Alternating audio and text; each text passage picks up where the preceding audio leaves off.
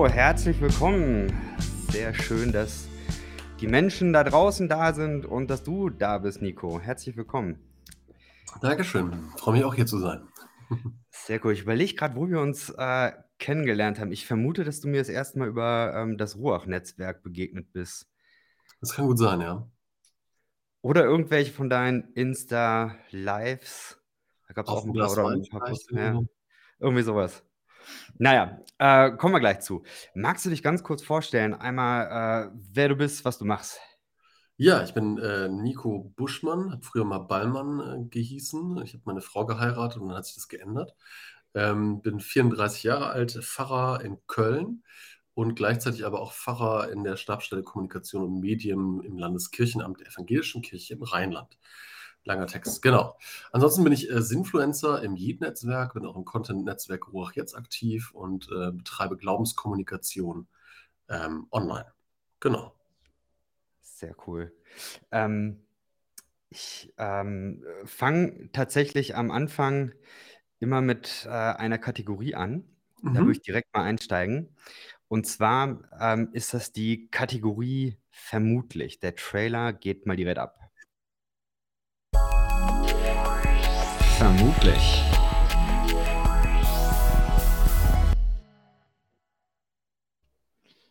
So, dahinter steckt Folgendes. Man kann dich im Internet finden. Du machst ziemlich viel Zeug da. Mhm.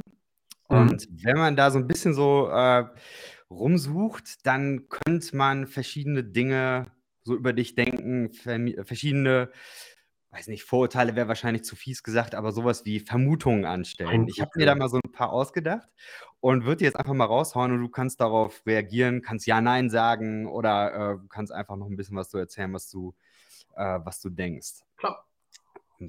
Meine erste Vermutung wäre, ähm, ich habe gesehen, dass du mit verschiedenen Postings oder äh, sonstige Sachen äh, dich mit Konservativen oder mit Fundamentalisten auseinandersetzt. Und deswegen vermute ich, dass du ein gesteigertes Anliegen hast, Fundamentalisten etwas entgegenzusetzen. Das ist korrekt. Ja. Das ist vollkommen korrekt, das stimmt. Ähm, das kommt so ein bisschen also, ähm, viele viele fundamentalistische Bewegungen, gerade so in den sozialen Medien, haben eine unglaubliche Reichweite, ähm, und geben so ein Bild ab von dem, was Christentum ist. Hm. Ähm, und, äh, ich möchte dem was entgegenhalten, so mit fundierter Theologie, mit, ähm, ja, eigenständigem Nachdenken. Das ist mir wichtig. Ja, finde ich großartig. Ähm ich glaube, das ist manchmal auch so ein bisschen so eine Herausforderung, da den, äh, Ton zu treffen. Und, ähm, ich meine, du hast ja die ein oder andere den einen oder anderen Versuch gestartet, da mal wirklich ins Gespräch zu kommen mit Leuten. Ähm, ich merke, das ist tatsächlich so eine Herausforderung für unsere Zeit und ich bin da sehr dankbar, dass du da, ähm, ja auch deine deine Stimme in den Ring wirfst sozusagen. Ja. Ja, macht ja auch Spaß. Also und vor allen Dingen ist es auch immer wieder so eine, ähm ja, auch so eine so 'ne auf sich zurück selbst zurückgeworfen sein, ne? Also, wenn man mit Leuten konfrontiert äh, ist, die ganz andere Meinung haben als man selbst, dann reflektiert man ja auch seine eigenen Meinungen noch mal. Also, ich sehe das auch als große Bereicherung, ne, mit Leuten es gibt ja auch genügend Leute, die sind, ich sage mal, konservativ, die haben, ähm, 'n sehr, ähm, sehr festen Glauben und und das ist ja auch was Schönes, ne? Es geht jetzt nicht darum, dass Leute irgendwie nicht konservativ sein dürfen oder so, sondern es geht dann immer darum, wenn Menschen ähm, anderen Leuten etwas auferlegen und sagen, du bist aber nicht gut genug oder du musst anders sein und ich habe die Wahrheit. So, da wird es kritisch. Und dann, hm. ähm, genau, erhebe ich dann auch meine Stimme. Sehr cool. Ich habe noch eine Vermutung.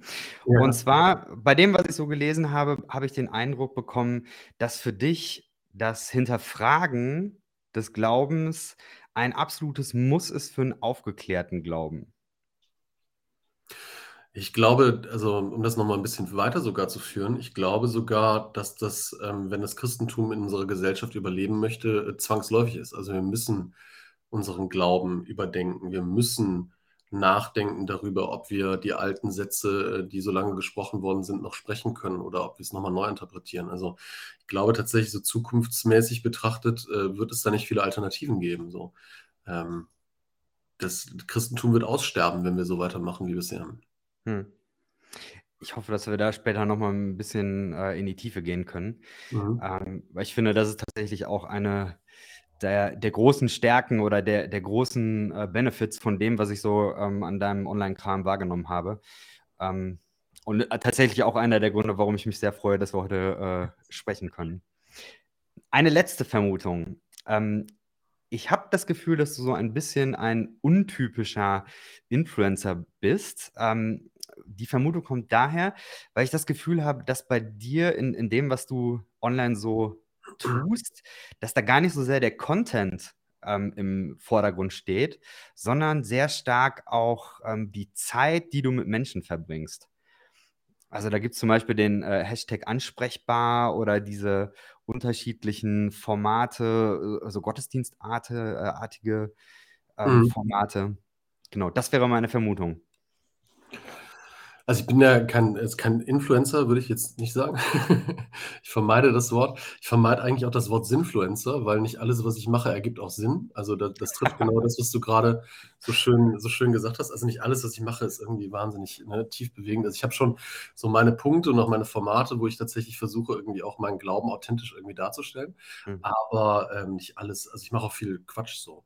Ähm, Genau, ich biete Online-Seelsorge an. Das, äh, ist, ähm, das erscheint jetzt nicht so häufig online, weil natürlich Seelsorge vertraulich ist. Mhm. Aber ich mache da schon extrem viel Seelsorge. Also ähm, knapp 40 Prozent meiner Arbeit online ist eigentlich Seelsorge, die ich mache. Und mir ist meine Community auch extrem wichtig. Also ich versuche tatsächlich eigentlich auf alle, auf alle Sachen, die mir geschrieben werden, auch zu antworten und auch Online-Beratung zu geben. Also mir ist das Zwischenmenschliche tatsächlich wichtiger als jetzt irgendwie die, die Reichweite oder so. Ich merke, das wird, desto mehr die, also ne, desto eine höhere Reichweite man hat, desto schwieriger wird das, dem auch gerecht zu werden. Genau. Hm. Und ansonsten vielleicht, ja, äh, wir, ne, ich heiße ja ein Spunk, äh, kommt von Pippi Langstrumpf. Ähm, und zwar, äh, ne, die sucht so einen Sprung und weiß am Anfang noch gar nicht, was das so ist. Und dann begeben sie sich auf die Reise und am Anfang ist das was ganz Tolles und dann wird es was Gefährliches und am Ende ist es irgendwie eine Krankheit und so. Und genauso ist es halt auch mit meinem Account gewesen. Ich bin auf Instagram gegangen und habe mir überlegt, was wird das eigentlich hier, was ich mache? Ja, vielleicht ist es ein Sprung, ja, vielleicht so. Ne? Und von daher ist das, ne, also das wandelt sich immer wieder und wer weiß, was am Ende dabei rauskommt, ne, wenn es dann irgendwann mal das Ende ist. Mag ich sehr, gefällt mir super. Also großartig. Auch die Herkunft des Namens gefällt mir ganz klasse.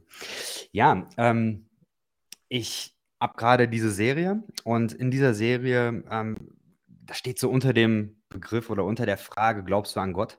Jetzt ist die Frage eigentlich nicht sehr äh, sinnvoll, weil ich selber könnte sie gar nicht beantworten. Ähm, man müsste erstmal klären, was meint man überhaupt mit Gott und was meint man mit Glaube. Und darum soll es eigentlich gehen. Ähm, mhm. Und zwar deswegen meine Frage, ähm, ich gehe davon aus, dass du an Gott glaubst, aber die Frage ist, was, was ist für dich ein, eine Vorstellung oder ein Konzept von Gott, das für dich stimmig ist? Ich finde das immer total schwierig. Also immer wenn so diese Frage aufkommt, wer ist Gott oder wer ist Gott für dich oder was ist Gott? Wir gehen immer davon aus, dass Gott irgendwie so ein Nomen ist, was man irgendwie definieren müsste. Hm. Ich glaube vielmehr, dass Gott ein Verb ist, was man leben muss. So, also diese Vorstellung irgendwie von einem, ähm, von einem so ähm, super naturalen Wesen, das irgendwie so extra, also außerhalb irgendwie so unserer selbst irgendwie existiert in einem Bereich. Ich glaube, das ist ein veraltetes Konzept, was wir dringend ablegen müssen, wenn wir Menschen noch irgendwie erreichen müssen. So. Ähm, vor allen Dingen die, also die Aufgabe, Gott zu definieren und zu sagen, wer ist eigentlich Gott, halte ich für absolut schwierig so. Ne? Also eine Ameise könnte auch schwierig definieren, was ein Pferd ist. So ein Pferd kann auch schwierig irgendwie definieren, was, was ein Mensch ist oder wie es sich anfühlt, ein Mensch zu sein oder was ein Mensch denkt. So. Mhm. Und äh, ich finde es immer sehr ver, vermessen, wenn wir Menschen glauben, wir könnten Gott definieren, obwohl wir nicht Gott sind. So, also Gott entzieht sich unserer, unserer, ähm, unserer Erkenntnis. Also wir werden niemals Gott definieren können. So, mhm. aber ich kann Gott äh, erleben, so, ne? Also da bin ich wieder bei diesem Verbmodus, ne? Ich kann Gott erleben in meinem Leben, ne? Ich kann ähm, in Kontakt kommen mit dem Transzendenten, mit dem Heiligen, so. Das geht. Ähm, aber äh, Gott zu definieren als, als äh, irgendwie ein Ding oder so, das, das wird nicht funktionieren, so. Und wenn du mich dann fragst, ne, wie, wie, wie erlebe ich Gott, dann kann ich dir ganz viele Beispiele nennen. Ne? Also ich erlebe Gott als. Das wäre die nächste Frage. Genau, ich erlebe Gott als Quelle des Lebens zum Beispiel. So, ne? Ähm, und, und wenn, ich, wenn ich Gott spüre, dann, dann immer dann, wenn ich wirklich lebe. So, ne? Oder ich erfahre Gott als die Quelle der Liebe. So, und ich, ne, immer wenn ich, wenn ich, wenn ich wirklich liebe, dann erfahre ich Gott. Oder ich erfahre Gott auch als äh, die Möglichkeit allen Seins, so, ne? Der Grund allen Seins, die Möglichkeit aller, ne? Immer dann, wenn ich ich selber sein darf, so, so wie ich geschaffen wurde, mit dem, was ich habe, dann wird Gott für mich sichtbar. So, und ich glaube, ähm, wenn wir, wenn wir Gott anbeten wollen, dann müssen wir genau die drei Dinge tun, nämlich so leben und zwar richtig leben, dass wir das Leben genießen, was wir geschenkt bekommen haben. Ist natürlich nicht so, dass ich äh, ne, hier irgendwie so schultermäßig, ne, ich ziehe mein Ding durch, sondern natürlich verantwortlich das äh, Leben lebe, was ich bekommen habe, dass ich so verschwenderisch wie möglich liebe, dass ich damit um mich schmeiße und gar nicht frage, äh, hat, verdient die Person die Liebe oder nicht, sondern dass sie einfach überläuft, egal wo sie hinkommt. Und dass ich tatsächlich all das, was ich mitbekommen habe an Gaben und Talenten, dass ich die nutzen kann. Dass ich wirklich ähm, die Chance habe, ich selbst sein zu können. Das, was ich an Potenzial in mir angelegt habe. So. Das ist äh, für mich guter Gottesdienst. Mhm. Wie ist es bei ähm, dir? Ja, äh, wenn ich Rückfragen, also, ich Rückfragen? Auf jeden Fall, auf jeden Fall. Das ist äh, super, wenn es ein Gespräch ist. Ähm, ich kann das sehr gut hören. Ähm, und bei mir gehen da auch direkt verschiedene Schubladen auf oder verschiedene ähm, Dinge, wo ich anknüpfen kann. Ähm, Gott als Verb kann ich sehr gut hören. Auch deswegen, weil ich glaube, dass dieser, ich sage immer, theistische Gottesbegriff, der Gott äh, allmächtig, allwissend, allgegenwärtig ähm, und, und diese ganzen Dinge, die ähm, man in der klassischen Theologie, was auch immer das ist, man so festgelegt hat, ähm, da merke ich, das ist immer schwieriger für mich, das zu fassen. Und deswegen diese, dieser neue Zugang, also ich weiß nicht, wie neu er ist, aber zumindest für mich ähm, in den letzten Jahren immer wichtiger gewordene Zugang zu sagen, Gott kann ich nicht in Lehrsätze fassen, sondern Gott lässt sich nur auf einer Erfahrungsebene zugänglich machen. Oder äh, Gott kann mir nur auf einer Erfahrungsebene zugänglich werden. Das äh, kann ich sehr, sehr gut hören. Und das grenzt sich natürlich gegen ganz viele äh, Vorstellungen ab. Mhm. Also ähm, beispielsweise gegen diese Vorstellung, dass Gott irgendwo anders ist. Gott ist irgendwo im Himmel und von Zeit zu Zeit taucht Gott hier auf und äh, tut bestimmte Dinge. Ich glaube, das, das ist zum Beispiel eine Vorstellung, mit der ich sehr, sehr schwierig kann. Für mich ist, ist Gott etwas, was in jedem Moment die Welt, das Sein und mich durch, äh, durchzieht, durchwebt. Und Gott muss etwas sein, was mit dieser Welt zutiefst verbunden ist und eben nicht getrennt davon gesehen werden kann. Und das ist tatsächlich für mich so eine Sache, das ist echt neu, weil ich so aufgewachsen bin, mhm. dass Gott etwas ist, was getrennt von uns ist. Und die Aufgabe des Christentums ist es, irgendwie wieder diese Verbindung herzustellen. Mhm. Und heute würde ich eben sagen, naja, es ist nicht so, dass es eine Trennung gibt, sondern es ist eine Frage von Wahrnehmung. Also nehme ja. ich im Leben tiefer wahr, geliebt zu sein, zu lieben? Nehme ich ähm, diese tiefen Dimensionen des Lebens wahr? Oder husche ich darüber hinweg? Und das ist für mich die Frage. Und ich spreche deswegen sehr gerne von Gott-Momenten, mhm. weil das für mich das ausdrück, ausdrückt, ähm, die tiefen Dimensionen des Lebens wahrzunehmen. So, das, das ungefähr. Hm. Ich finde das voll spannend, weil das letztlich ja, ähm, es hat ja Konsequenzen, so eine Denkweise. Ne? Also, ähm, wie du gerade so schön gesagt hast, Gott durchwebt alles, Gott ist in allem, äh, kann in allem auch spürbar sein. So, das heißt ja auch, dass Gott auch in dir ist. So, und Gott ist auch in mir. Ne? Und hat letztlich zur Konsequenz, dass Gott nicht verfügbar ist. Gott ist nicht an einem Ort oder in irgendeiner Zent ne, ist nicht irgendwie zentriert oder so. Und das hat für mich beispielsweise äh, starke Auswirkungen auf meine Christologie. So, ne? mhm. Also wenn, wenn wir sagen, ne, Jesus Christus war der Sohn Gottes, das ist mal so trinitätisch denkt, ne? also irgendwie, also ne, eine andere Seinsform von Gott, würde ich, wollte ich heute sagen, nee, das glaube ich nicht. Also ich glaube nicht, äh, dass Jesus Christus Gott war. Ich glaube, dass in Jesus Christus Gott besonders sichtbar wurde, weil dieser Mensch in Nazareth, nämlich ne, das, was ich eben gesagt habe, der hat, der hat sein, ne, der hat, ähm, der war Quelle des Lebens so. Der mhm. war Liebe. Der hat auch in den Höhen und in den Tiefen hat er das, was er sein konnte, hat er gelebt. Ne? Also in den äh, Himmel hochjauchzen, ne? Einzug nach Jerusalem auf einem Esel, genauso wie in den Momenten, ne, in denen er hingerichtet wurde. So, da wird für mich, ne, in dieser Person wird für mich Gott besonders sichtbar. Das ist aber für mich noch immer, also der auch schizophren, so, ne? Also die Bibel sagt an einer Stelle, ne, ja, ne, Jesus Christus bist der Sohn Gottes, ja, da bin ich, ne, Johannes-Evangelium. Und an einer anderen Stelle betet aber Jesus Christus zu seinem, zu seinem Gott. Also das ist doch schizophren, wenn ich zu mir selber bete. Also, und das sind halt eben so diese Punkte, und das knüpfe ich jetzt mal so ein bisschen an, die heutzutage Menschen, die in einer aufgeklärten Welt leben, nicht mehr erklärbar sind. Hm.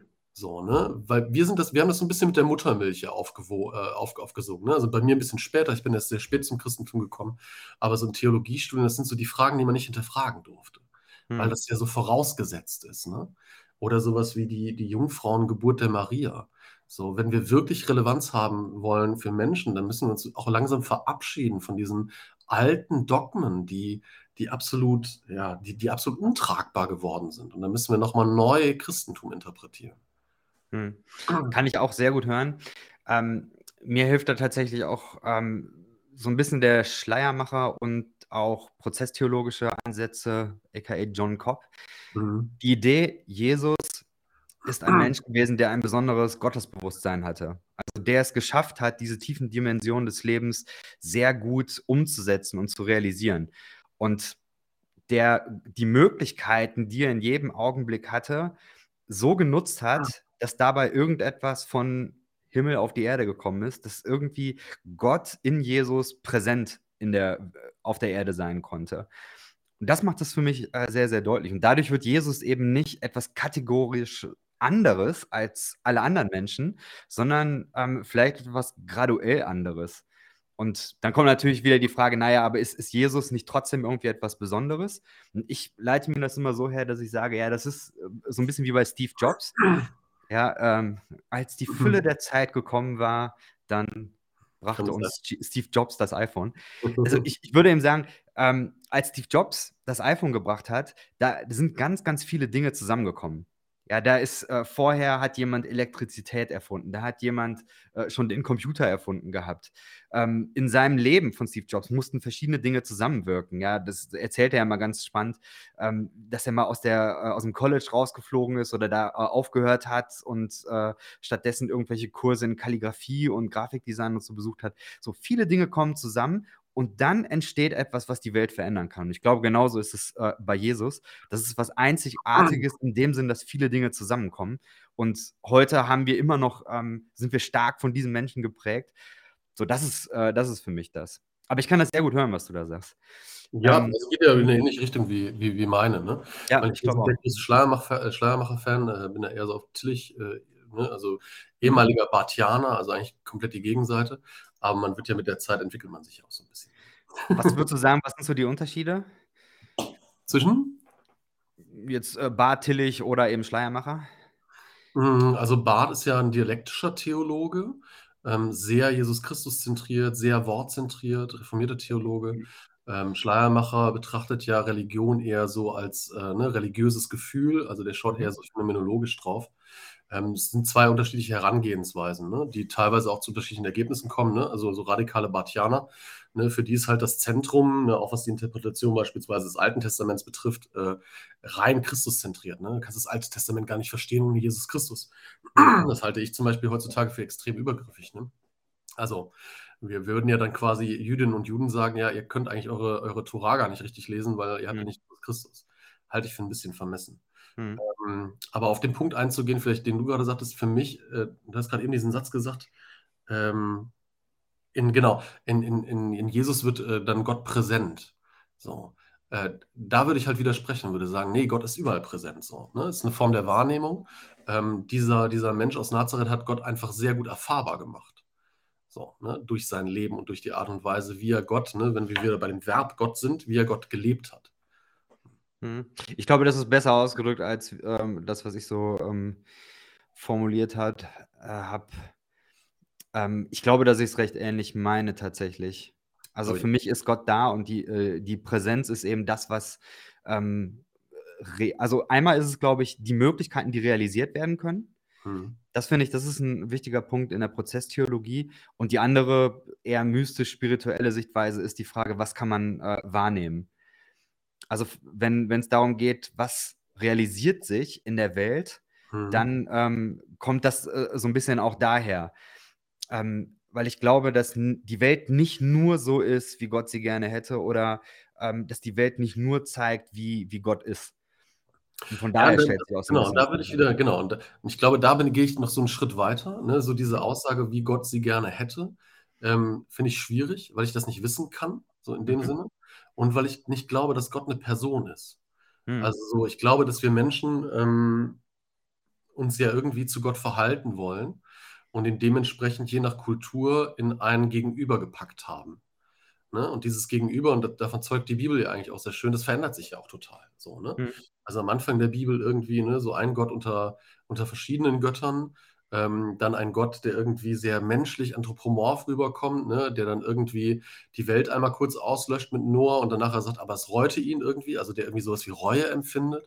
Dann irgendwie wie ein Herrscher. Im Neuen Testament ist es dann aber doch eher der, der gute Vater, der Hirte, der, der, also ne, da, da merkt man, da ändert sich etwas in der, ähm, in der Kultur der Menschen und das wird automatisch projiziert auf Gott. So, ne? Also aus Gott wird ein, ein, ein personelles Gegenüber gemacht. Ich, äh, glaube nicht, dass Gott eine Person ist. Ich glaube, dass wir in der Form reden müssen, weil wir keine andere Form haben, so darüber zu reden.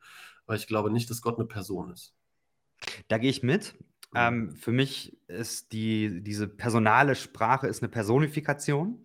Mhm. Ähm, die kann hilfreich sein. Ähm, ich glaube, dass dieser Wille, wenn man das so will, ähm, Gottes, dass das ähm, daher kommt, oder für mich kommt es daher, zu sagen, ähm, dass es in dieser Welt Wertschöpfung gibt. Also, dass es eine Weiterentwicklung gibt, eine kulturelle Weiterentwicklung und auch eine biologische Weiterentwicklung. Und dass ich glaube, dass in dieser Weiterentwicklung Gott ein Faktor ist.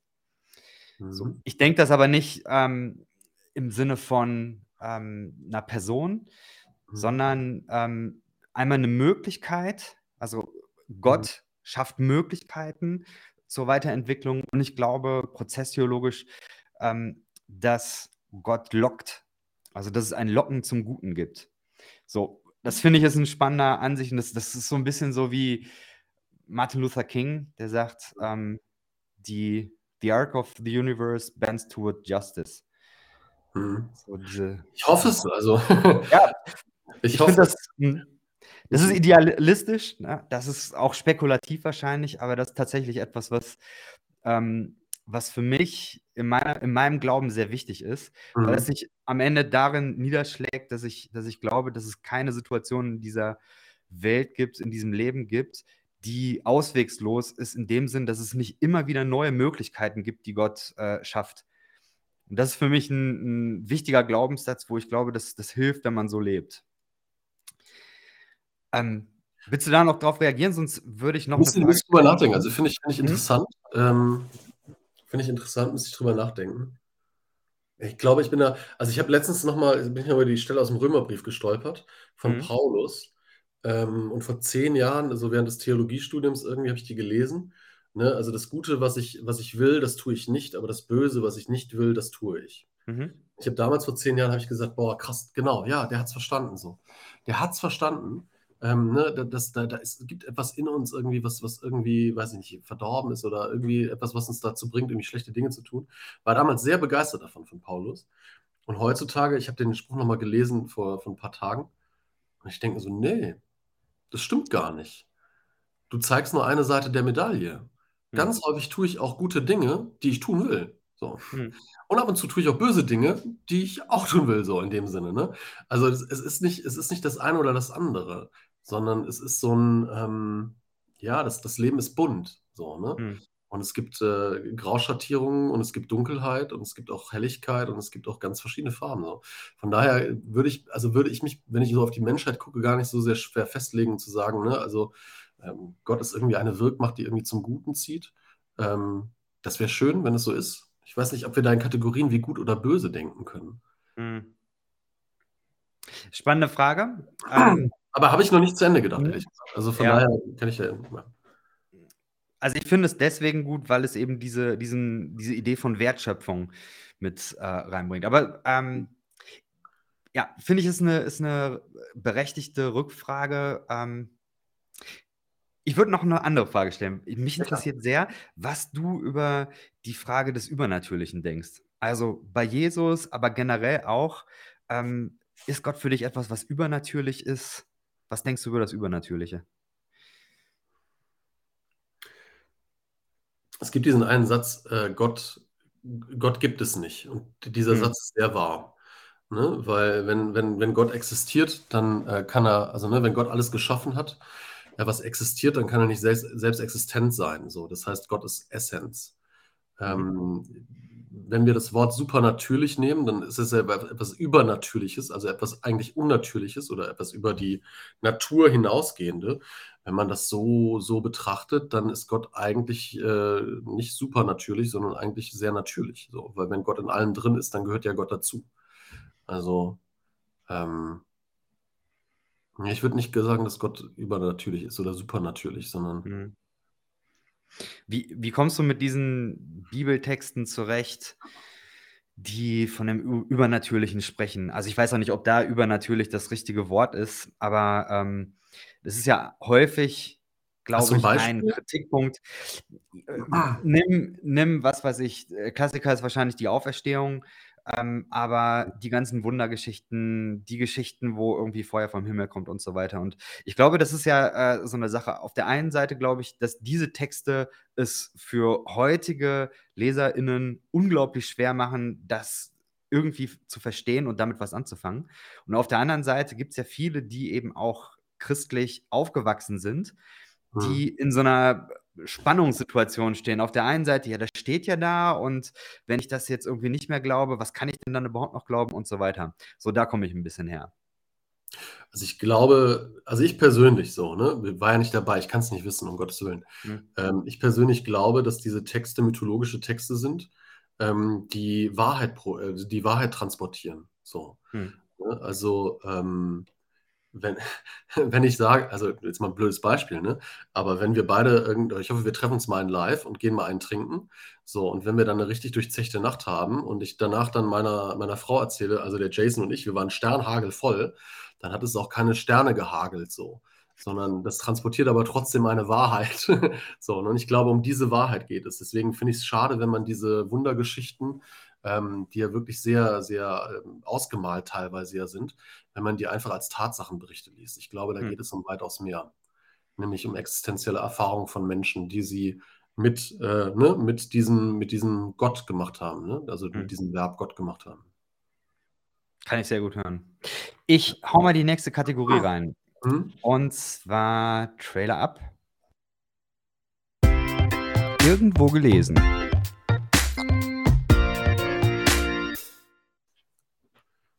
Ich habe etwas gelesen. Und zwar habe ich gelesen, wir versuchen Faxgeräte nach Silicon Valley zu verkaufen. Das habe ich tatsächlich auf deinem Blog gelesen.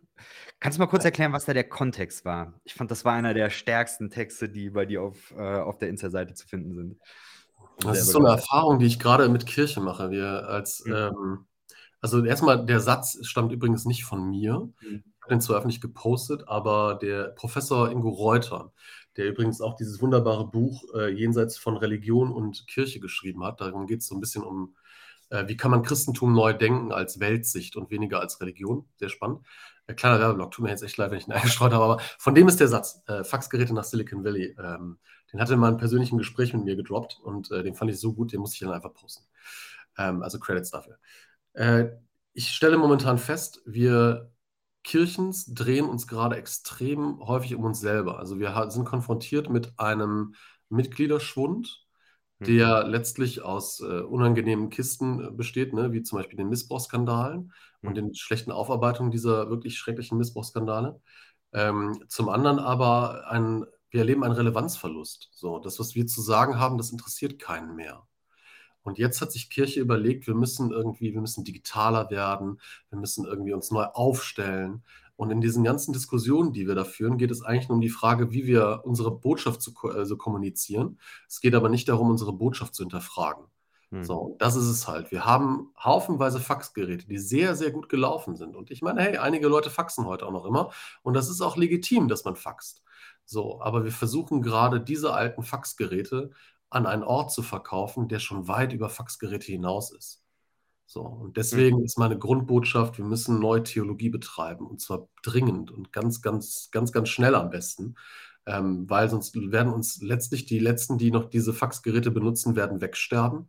und der Rest hat halt einfach tolle Handys und iPhones und Tablets und Internet und so. Also wir müssen wieder, wir müssen an, an, an die Kernthemen des Christentums müssen wir ran, meiner Meinung nach. Hm. Kann ich voll mitgehen.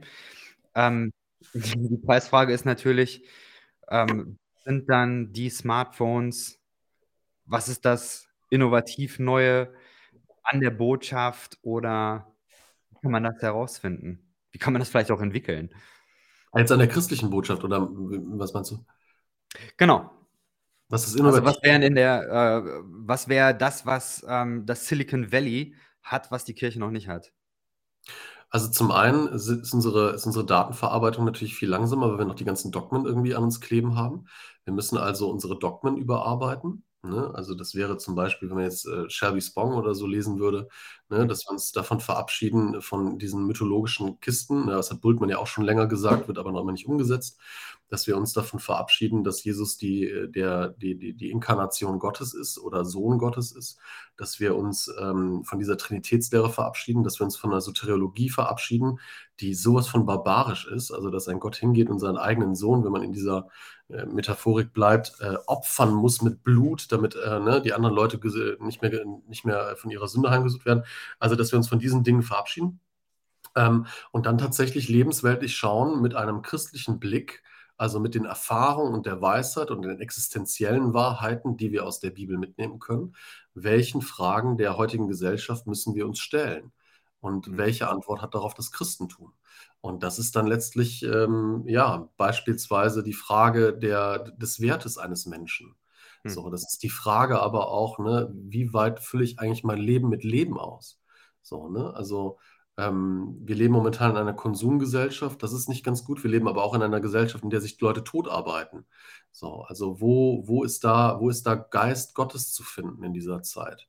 Und wie können wir Menschen helfen, tatsächlich ein gutes, erfülltes Leben zu, zu leben? Also beispielsweise solche Dinge. Ne? Das, äh, da kann ich auch, das Schöne ist ja, da kann ich auch mit allen Leuten ins Gespräch kommen. Ich brauche nicht diesen Block der Dogmatik, dass ich Leuten erstmal einreden soll, dass sie ja wunderbar geschaffen sind, um ihnen dann im nächsten Satz zu sagen, dass sie aber eigentlich ziemlich scheiße sind und eigentlich gerettet werden müssen, um ihnen danach zu sagen, hey, kein Problem, ich habe die Lösung für dich. Das ist ja Schutzgelderpressung, was wir da machen. Also wir, wir, wir, wir reden Leuten ein, dass sie scheiße sind und verkaufen ihnen dann die, die, die, äh, die Erlösung. Also das, das sollten wir uns dringend abgewöhnen. So. Aber wenn ich ehrlich, ne, so mit meiner Erfahrung oder du mit deiner Erfahrung, wenn wir mit Menschen ins Gespräch kommen und sagen, ja, ich glaube daran, dass Gott hier spürbar ist. Und ich glaube, dass er in der Liebe zwischen euch beiden spürbar ist. Und ich glaube, dass sie in der Liebe zwischen diesem homosexuellen Paar spürbar ist. Und ich glaube, dass in der Liebe zwischen diesen drei polyamoren Menschen spürbar ist. So. Dann kann ich wieder mit Leuten ähm, tatsächlich in, in, Diskussionen eintreten, ohne dass sie erstmal irgendwie ähm, in, in, ein Grundkonzept einweisen muss. So. Dass sie erstmal, dass ihnen erstmal das Gefühl gibt, dass sie schlecht sind. Ne, und dann kann ich auch mit anderen Religionen reden, weil ich habe die Wahrheit ja nicht gefressen. Es geht nicht darum, dass ich jetzt mit meiner Wahrheit komme, sondern ich komme mit meiner eigenen Erfahrung, mit meiner Gottesbeziehung. Es geht nicht mehr darum, Leute zu überzeugen, dass sie jetzt so denken müssen wie ich, sondern es geht darum, tatsächlich offen als Suchende miteinander ins Gespräch zu kommen. Und dann sind wir plötzlich auch wieder gesellschaftsrelevant. So, und dann können wir uns einmischen bei der Frage nach Polyamorie, bei der Frage, wie wir eigentlich umgehen mit Menschen, die zu uns kommen, die auf der Flucht sind und so. Also Ne, da können wir uns dann wieder vernünftig einbringen, ohne dass wir diesen Rattenschwanz an Dogmatiken hinter uns herziehen. Voll, äh, volle Zustimmung, bin ich ganz bei dir. Ich würde ergänzen wollen, mhm. dass ich glaube, dass die Frage auch, ähm, ja, the medium is the message. Ich glaube, dass ähm, gerade in Landeskirchen erlebe ich viele Menschen, die ähnliche Inhalte, wie du das, was du jetzt gerade formuliert hast, ähm, mitbringen. Mhm. Ich erlebe aber ähm, ich habe keine großartigen Erfahrungen mit Landeskirchen. Ich bin mehr so aus der, aus, der Freikirche. Aber was ich erlebe, ist, dass ähm, in, in Landeskirchen und sowieso in Freikirchen auch die Liturgie, die Lieder, die Gebete und so weiter eine andere Sprache sprechen. Ja. Und dann ist eben die Sache, du, du kannst in deinen 20 Minuten Predigt, kannst du sagen, was du willst. Wenn danach aber wieder äh, das Lied kommt, wo drin vorkommt, du bist der Sünder, der Arme, der, äh, du bist scheiße und du brauchst Erlösung, dann ja. kannst du eigentlich knicken, was du vorher gesagt hast. Genau, deswegen versuche ich das auch nicht mehr zu tun. Erzähl mal, was, was heißt das? Du, du ja, also ich, keine ich Lieder mehr im Gottesdienst. Nein, ich versuche tatsächlich, mich, mich immer weiter in der Gemeinde von, von dieser Agenda zu entfernen. Ich hm. sage das mal so ganz ehrlich. Das ist Agenda 2, spricht auch übrigens nur zwei Milieus an, hat man soziologisch rausgefunden. Mhm. Und zwar das bürgerliche Milieu und das konservative Milieu. Mhm. So, alle anderen Milieu, ne, also adaptiv-pragmatisches Milieu oder ne, die Liebe, die sprechen wir überhaupt gar nicht an. Die finden die Gottesdienste scheiße. Die, so, deswegen, ich habe ein neues äh, Andachtsformat, weil so schnell, so einfach lässt sich Gottesdienste ja nicht einfach streichen. Aber ich habe ein neues Andachtsformat beispielsweise etabliert. So, das findet jeden Mittwochabend statt für eine halbe Stunde Abendmahl, kurzer Impuls, Lebensbezug und Texte, die nicht, äh, weiß nicht, im Inhalt haben, äh, Christe, du Lamm Gottes, der, der du birgst die Sünde der Welt, erbarm dich unser, ne, der du bist mit deinem Blut gestorben und so. Darum geht es gar nicht, sondern es geht mhm. tatsächlich, Gott erfahrbar zu machen. So. Und das braucht eine Trans das ist ein Transformationsprozess. Mhm. Und was ich noch immer nicht verstehe, ist, es gibt so viele Gruppen, die, die sich damit auseinandersetzen. Also da, da, kann ich nicht mitgehen. Also es kann ja auch sein, dass es ein Geschmack ist. Das will ich jetzt gar nicht unterstreichen. Also nicht nachher irgendwie, dass ich einen Shitstorm abbekomme von allen. Aber ganz ehrlich, wir haben so viele Gottesdienstinstitute, die nichts anderes da machen, als zu überlegen, welches vorgeschriebene Gebet an dem 13. Sonntag nach Trinitatis und welches, äh, welches Bändle muss dann in welcher Farbe dort hängen. Hey Leute, das juckt keinen. Das juckt niemanden. Und wir müssen uns davon entfernen. So.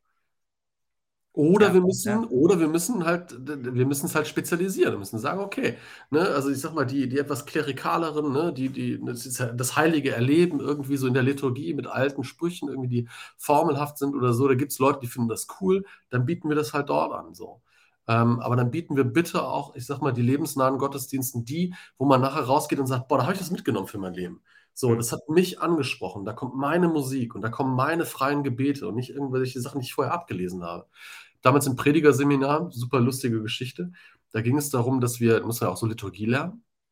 Und wir hatten einen ziemlich coolen Dozenten. Und ich sollte das, das Eingangsgebet lesen.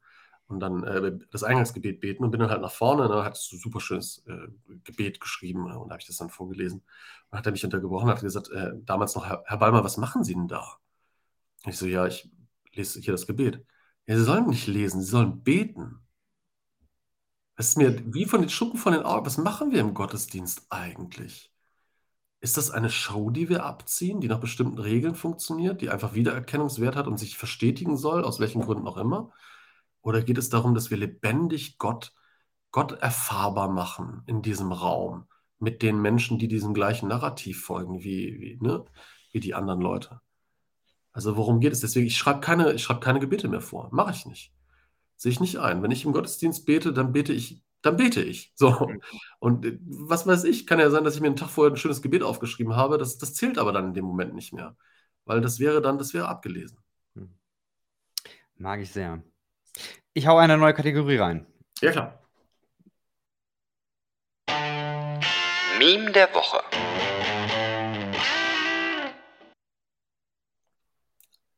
Ich habe ein Meme rausgesucht. Das ist, glaube ich, schon ein bisschen älter, aber mir hat es sehr gefallen.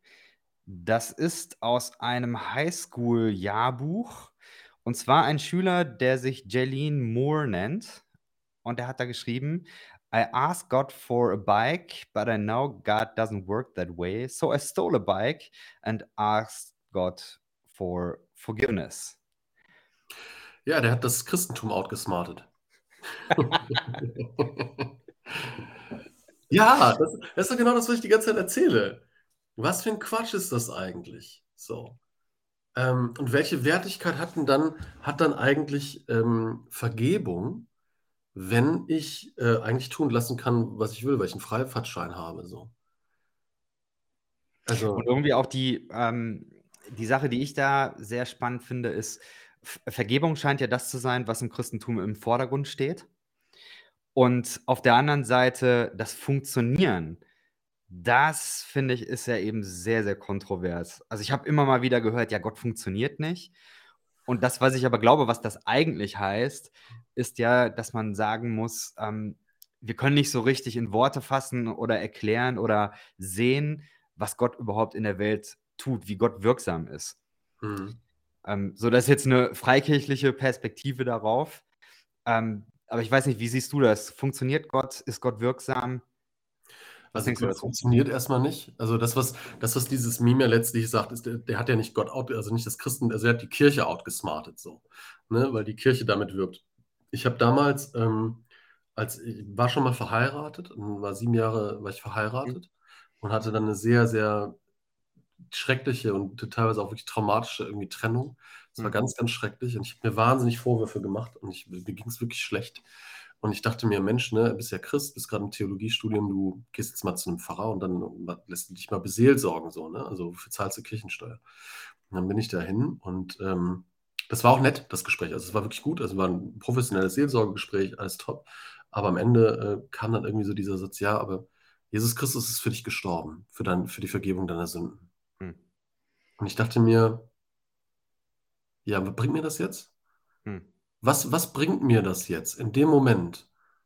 Ich muss mich doch nicht verantworten vor Gott in dieser Situation. Ich muss mich doch verantworten vor, vor meiner Ex-Frau in dieser Situation. Darum geht es doch. Da hat Gott erstmal überhaupt nichts mit zu tun. So. Warum sollte ich in irgendein ein, ein dogmatisches äh, Kartenhaus einsteigen? Das bringt mir überhaupt nichts. Ich fühle mich Gott gegenüber nicht schuldig so. Ich hätte mir gewünscht, dass Gott mich begleitet in diesem Moment, dass Gott irgendwie spürbar gewesen wäre, irgendwie auch in, in, in diesem tiefen Tal. War Gott aber nicht. In dem Moment konnte ich Gott überhaupt gar nicht wahrnehmen. So. Hm. So, das, äh, Gott war wie weg. So. Ähm, ne? Und heute ne, aus der, aus der Retroperspektive, ja, ich habe in dieser Zeit, da habe ich auch nicht gelebt. So. Ich konnte das Leben nicht genießen. So. Es waren andere Dinge da. Ne? Ich konnte in dem Moment auch nicht lieben. So. Das, ich hatte keine Liebe da gerade. Ne? Und ich konnte auch nicht, nicht das sein, was ich gerade sein, sein könnte. So. Also ne, da, da, da, zeigt sich diese, diese Theologie wieder so in der Retroperspektive. Hm. Ne? Also von daher, Gott funktioniert nicht. Gott ist, kein, ist keine Maschine. Ne? Gott, ist, Gott ist Gott. Ich könnte mir vorstellen, dass ich auf der anderen Seite sagen wollen würde, dass Glaube und Religion trotzdem eine Art Technologie ist. Also ein, ein Werkzeug, eine Art, wie ich lerne, ein gutes Leben zu leben, wie ich das rausfinden kann. Ich glaube nicht im Sinne von, das ist ein Regelbuch, sondern mehr, das, ähm, das läuft für mich in meiner Vorstellung mehr auf der Ebene, das sind Übungen, das, ist, ähm, das sind vielleicht Rituale, vielleicht ähm, auch Geschichten, die irgendwas mit mir machen. Und wenn ich diese, also da sind wir wieder bei Gott tun, Mhm. Gott als Verb. Und dass das wiederum eine Auswirkung hat. Was ich nicht glaube, ist, dass man äh, beten kann und dann Gott hier zum Eingreifen äh, bewe äh, bewegen kann. Ja. Aber ich, ich hoffe zumindest, dass Glaube etwas ist, was, was wirksam ist und was Menschen gut tut. Ja, nein, also da wäre ich voll bei dir. So, ne? Also äh, ähm, Glauben muss man aber auch immer wieder abkoppeln von, von, von Gott unter Kontrolle haben. So, ne? Ja. Also der, der, ich sag mal, die Seinsform, wenn man es jetzt so äh, trinitarisch, theologisch ausdrücken würde, Gottes, ne, der Geist Gottes, der ist mir immer am sympathischsten. Weil das ist der einzige, mit dem du nicht irgendwie verhandeln kannst, den du nicht irgendwie, sondern ne, der Geist Gottes, der Ruach, der weht, wo er will, ne? Der sprengt dir dein Haus weg, wenn er Bock dazu hat. So, ne? Also das ist so dieses, diese, diese Lebensenergie, ne, die irgendwie so da ist. Ähm, aber klar, ne, Glauben, ne, es sind, sind teilweise ritualisierte Formen, ist ja letztlich auch, ähm, ist ja letztlich eine Brille. So, also ne, Glauben ist eine Brille, die ich aus, aufziehe. Ne? Und dann sehe ich die Welt anders. Jeder, der schon mal so eine bunte Brille auf hatte, ähm, der weiß das so. Und wenn wir uns ein bisschen Realität angucken, ne, wie wir Realität wahrnehmen, wie vielleicht andere Tiere Realität wahrnehmen, ne, dann werden wir letztlich darauf zurückgeworfen, dass Real Realität höchst individuell ist. So. Und dementsprechend, wenn ich eine ähm, Brille aufsetze, die bunt ist, dann ist die Welt bunt. Das ist meine Realität. So. Und wenn ich die Brille des Glaubens aufsetze, dann kann ich vielleicht an der einen oder anderen Stelle vielleicht etwas von, von Gott sehen. Ne? I like that. Das ist, mega. Ich hau direkt die nächste Kategorie raus. Mhm, gerne. Nachgefragt. Das ist tatsächlich immer so ein bisschen abgehackt, aber ich glaube, dass das äh, ganz cool ist, weil das irgendwie so nochmal direkt was Neues ins Gespräch reinbringt. Ich habe äh, im Vorfeld Leute gefragt, ob sie irgendwelche Fragen an dich und für das Gespräch haben. Und es sind recht viele ge gekommen. Ähm, bin ich super dankbar dafür, dass sich in der Community so einbringen. Ich starte deswegen einfach mal mit einigen der ersten äh, Fragen. Ähm, eine Frage kam von Instagram. Und zwar, wie verstehst du den Schöpfergott, wenn du gleichzeitig an die Evolution glaubst? Ich unterstelle das mal. Ähm, also wie gesagt, alles, was, also ne, wenn, wenn, wenn man zurückschaut auf das, was wir eben gesprochen haben, Gott ist in allem. Gott ist natürlich auch im Leben und in, in der Entwicklung selbst. So. Ne? Deswegen ähm, kann ich auf der einen Seite sagen, alles, was existiert, ist Gott durchzogen und dementsprechend auch ne, Gott, äh, also ich kann in allen Dingen Gott finden. Ähm, und gleichzeitig kann ich dann natürlich auch sagen, ich glaube an die Evolution. So. Also ich sehe da keine, also für mich sind das zwei unterschiedliche Betrachtungsweisen. Ne? Also ob ich auf der einen Seite sage, ich schaue mir naturwissenschaftlich an, wie bestimmte Dinge entstanden sind, oder auf der anderen äh, Weise, dass ich schaue, ich sehe in bestimmten Dingen Gott in, Gottes Intentionalität. So. Ähm, von daher widerspricht sich das für mich nicht. Du hast ja gerade schon mal John Shelby Spong angemerkt.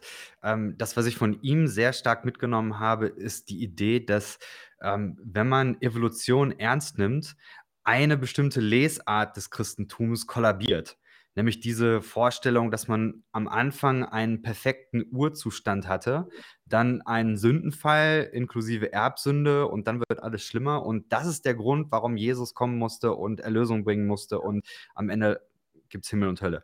Ähm, wie würdest du diese Story neu formulieren? Also ich würde erstmal die, diese Story verneinen. Das wäre ja. der erste Punkt, den ich machen würde. Äh, ich würde sagen, äh, dass, also schauen wir doch mal, also ne, schauen wir doch mal ein bisschen zurück. So, wenn man die gesamte Zeit der Entstehung des Universums und äh, ne, der, der, der Entwicklung dieser Welt, äh, ne, wenn wir dann nochmal diese Dinosaurier da und die ganze Zeit, die dazwischen liegt, so, ne, und das auf eine Uhr packen von 24 Stunden, ne, also ne, eine Stunde, zwei Stunden, drei und so weiter und so fort, dann existieren wir Menschen ungefähr seit drei Sekunden. So. Mhm. Den Rest der Zeit äh, gab es keine Menschen und, und nichts in irgendeiner Weise Vergleichbares. Deswegen ist das meines Erachtens vollkommen zu verwerfen. Ähm, diese Geschichten erzählen uns schon existenzielle Wahrheiten über den Menschen. So, ne? Also die, die Geschichte vom, die immer gesagt wird vom Sündenfall. Ich finde das ja so blöd. Der Sündenfall. Also, äh, ja, ähm, ich glaube, diese Geschichten können uns andere wichtige existenzielle Weisheiten erzählen, nämlich ne, über, über den Menschen und über seine Befreiung aus der Bevormundung. So, ne? Also ne, seine Wissbegierigkeit. Also der, der Auszug aus dem Paradies war ja letztlich ein Befreiungsschlag, nämlich der hin zur Freiheit. Nämlich, dass ich nicht mehr, äh, ne, dass ich alles hinterfragen darf, dass ich frei denken darf, ne? dass ich versuche, Erkenntnis zu gewinnen, diese Welt zu verstehen oder wie es Goethe sagen würde, ne, was die Welt so im Innersten zusammenhält. Ähm, ich glaube schon, dass Jesus Christus, äh, dass in Jesus Christus Tod eine Befreiung liegt, aber nicht von irgendeiner Sünde, so, sondern vielleicht in der ähm, die Befreiung von, von, von der Meinung, dass das, was uns unsere Gesellschaft vorgaukelt, was Leben ist, dass das gar nicht so ist, sondern dass wir wirklich berufen sind zum Leben. So, ne? Und dass, äh, dass, dass wir frei sind von all diesen Dingen, die uns angehen. Also ich glaube, da steckt sehr viel Befreiung drin, aber ich will niemals sagen von, von der Sünde. Hm. Ja, gehe ich, geh ich sehr gerne mit. Ähm, ich denke, dass diese Evolutionsgeschichte Mhm. Dass die der, genauso wie du sagst, dass die dazu führen kann, ähm, die Welt als eine, eine Chance zu sehen, als Entwicklungsmöglichkeit. Etwas hier, ihr könnt was damit machen. Und damit eben ja auch eine, eine, eine Perspektive nach vorne und eben nicht dieses, wir müssen wieder dahin, wie es früher war. Das ja. finde ich auch vom Geschichtsbild her einen wichtigen Punkt. Das ist ein großer ähm, Freund der Prozesstheologie, ja. oder? Ja, auf jeden Fall. ich habe früher mal gesagt, ich mache Podcast und äh, verfolge dabei die Mission, dass alle Menschen, die sich mit christlicher Spiritualität auseinandersetzen, irgendwann mal Prozesstheologie gehört haben. Finde ich gut. Finde ich sehr gut. Ähm, ja, also gebt ihr da vollkommen recht so. Ne? Also das, das, sind Entwicklungsmöglichkeiten und vor allen Dingen wieder dieses Zurück zum Ur Urzustand. Ich will das gar nicht. Also ähm, vor allem, was ist das auch für ein langweiliger Ort, dieser, dieses Paradies? Also, ja. also, ja, ist eine alte Geschichte, ist eine mythologische Geschichte, in der existenzielle Wahrheiten stecken, aber um Gottes Willen nicht wieder dorthin zurück. Ich habe noch eine coole Frage. Mhm. Und zwar, Jonathan schreibt, ich nehme wahr, dass fundamentalistisch konservative Menschen häufig leidenschaftlicher glauben als liberal-progressiv Glaubende.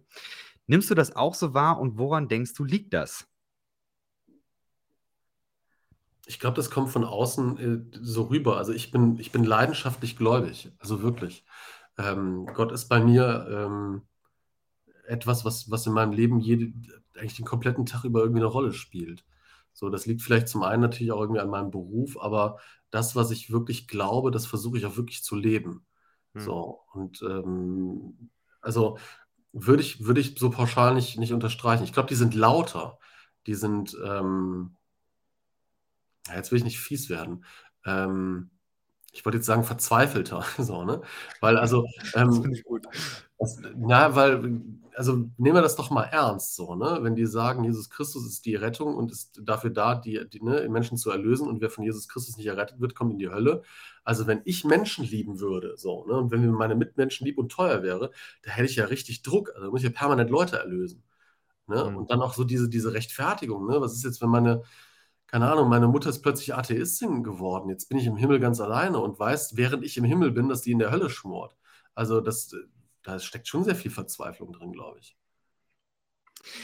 Ja, kann man das so sagen, dass progressiv und liberale Spiritualität weniger mit Druck und mit ähm, Macht agiert, sondern mehr mit äh, Sog und Sinn? Das ist tatsächlich so ein Satz, den ich auch von Maria Herrmann aufgeschnappt habe. Ich, find ich gut, gehen raus. Ich das unterschreiben. Aber wir sind ja jetzt auch zwei Leute, die ja, ich finde immer liberale Theologie, äh, also mir wird ja immer gesagt, ich bin liberaler Theologe. Ne? Mhm. Und wenn man sich jetzt so ein bisschen in der liberalen Theologie auskennt, dann weiß man, dass ich eigentlich auch kein liberaler Theologe bin. Ja, du bist nicht für den Ersten Weltkrieg Nein, gewesen. Genau, also in dem Sinne. Ne?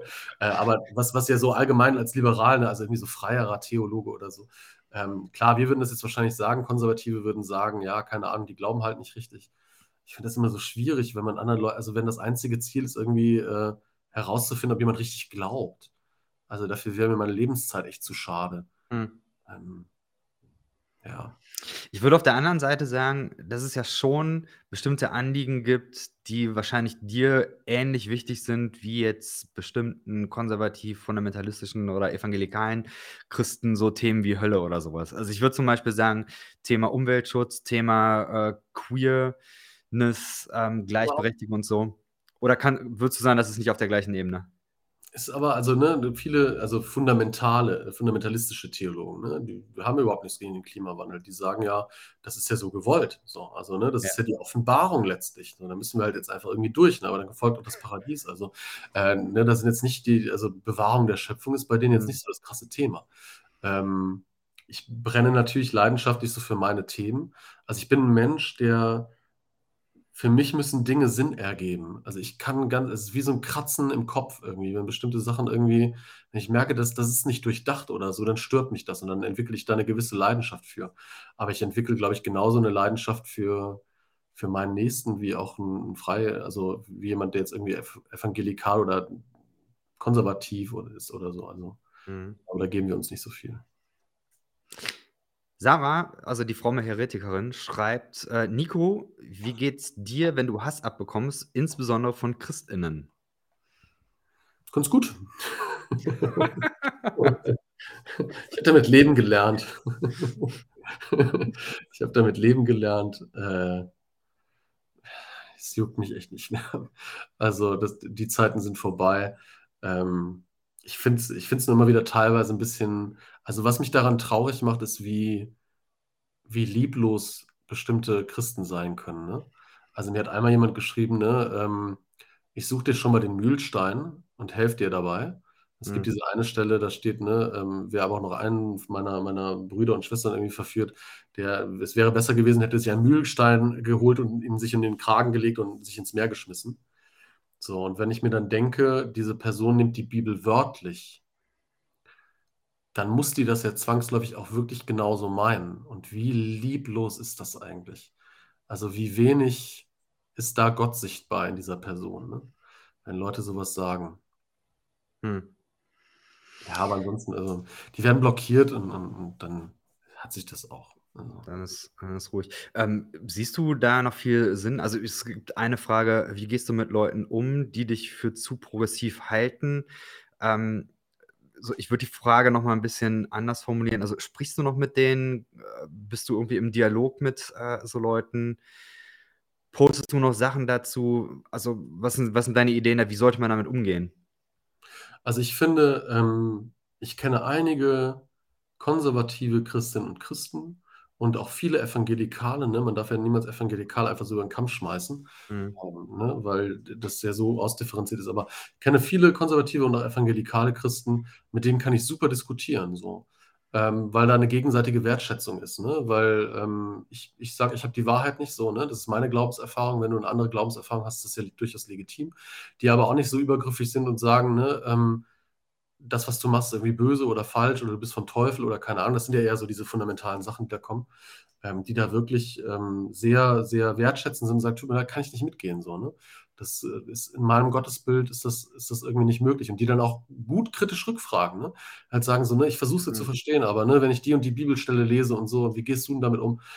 Finde ich, find ich okay und kann ich auch gut akzeptieren. Und mit so Leuten quatsche und diskutiere ich auch total gerne. Und das finde ich auch mhm. bereichernd. Ähm, mhm. Schwierig wird es halt dann, ne, wenn es Hate Speech wird, also wenn es einfach nur darum geht. Also Leute, die beispielsweise einfach nur Bibelstellen nacheinander auf meiner Seite posten, wenn ich irgendwas geschrieben habe, die werden halt, also, das ist ja keine Diskussion, so, ne? Mhm. Sondern das ist so ein, äh, ich nehme eine Autorität, von der ich denke, dass es eine Autorität ist und schlage sie euch in die Ohren. Mhm. Das bringt niemand was.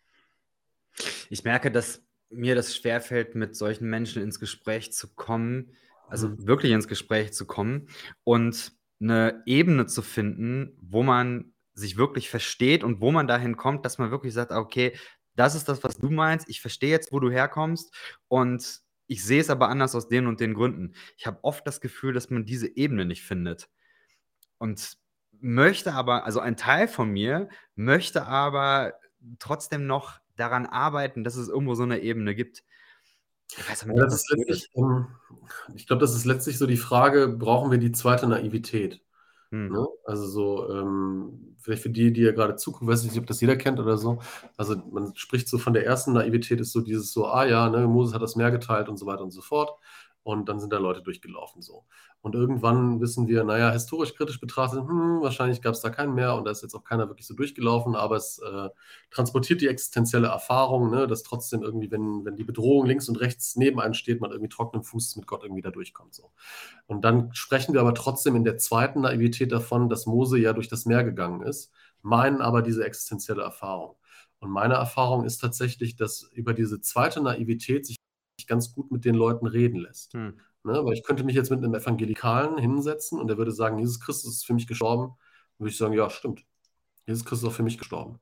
Wir meinen damit aber was ganz anderes. Hm. Ne? Also er meint ne, im Sinne einer Sühnetheologie und ich meine, ne, Jesus Christus hat, hat, mir durch seinen Tod gezeigt, ohne dass er das hätte müsste, müssen oder so, oder dass er dazu genötigt worden ist, was es heißt, mit Gott tatsächlich zu leben und zu sterben. Hm. So. Also, ne, vielleicht braucht es diese zweite Naivität, vielleicht braucht es so einen kleinen Duden, äh, weiß ich nicht, fromm aufgeklärt. so. Ja, ich, ich, glaube, die, ähm, die Kritik ist dann ja häufig, das, was ihr Progressiven macht, ist, dass ihr das alles neu formuliert oder umformuliert und dass dieses Umformulieren eigentlich eine Entstellung ist. Ich finde da eine große Freiheit drin. Ähm, ich würde das auch nicht, also ich formuliere auch nicht um. Also ich lese ja auch die Bibel so, ne? Mhm. Und ich lese täglich die Bibel. Und ich merke immer noch, wenn ich so, wenn ich so Texte lese wie ähm, ne, fürchte dich nicht, ich habe dich erlöst, ich habe dich bei deinem Namen gerufen, du bist mein. So, das, das schafft eine Resonanz in mir. Ich würde in diesem Text niemals etwas verändern wollen. So, mhm. ne? ähm, aber bei mir, ne, mit meiner Theologie und so, klingt er vielleicht nochmal anders in mir als in anderen Menschen. Das ist ja auch legitim. Hm. Ich glaube auch, dass durch diese Texte ne, ähm, etwas, etwas von Gott sichtbar wird, ne? von seiner, also von, von dieser Liebe, von der Gnade und so weiter und so fort. Also da, da spricht dann ein Buch tatsächlich zu mir, so weit, dass ich sagen kann, das ist Gottes Wort, weil es gebündelte Erfahrung von Menschen ist mit Gott. Hm. So, ne? Und durch diese Erfahrungen, durch, durch diese existenziellen Wahrheiten, hinter all dem ganzen soziokulturellen Kontext und so, aber da schimmert ja etwas durch von Gott. Kann ich sehr gut hören, finde ich super. Ähm, ich habe zwar noch ein paar Fragen, aber ich glaube, das war tatsächlich ein super Schlusswort. Und deswegen vielen, vielen Dank für deine Zeit. Das Ja, hat mir sehr viel Spaß gemacht. ein tolles Format. Äh, werde ich weiter gucken. Sehr cool. Vielen Dank. Genau. Und dann, ähm, ja, bis demnächst. Und morgen oder was? Mittwochs hast du immer deine Andacht? Mittwochs, genau, ist immer die Andacht bei mir in der Kirche. Klangraum heißt die. Halbe. Stunde, mhm. Abendmahl, kurzer Impuls, gute Musik. Also für alle, die in Köln, Köln. Reichweite sind, heißer Tipp. Alle vorbei. Vielen, vielen Dank und dann sage ich bis demnächst.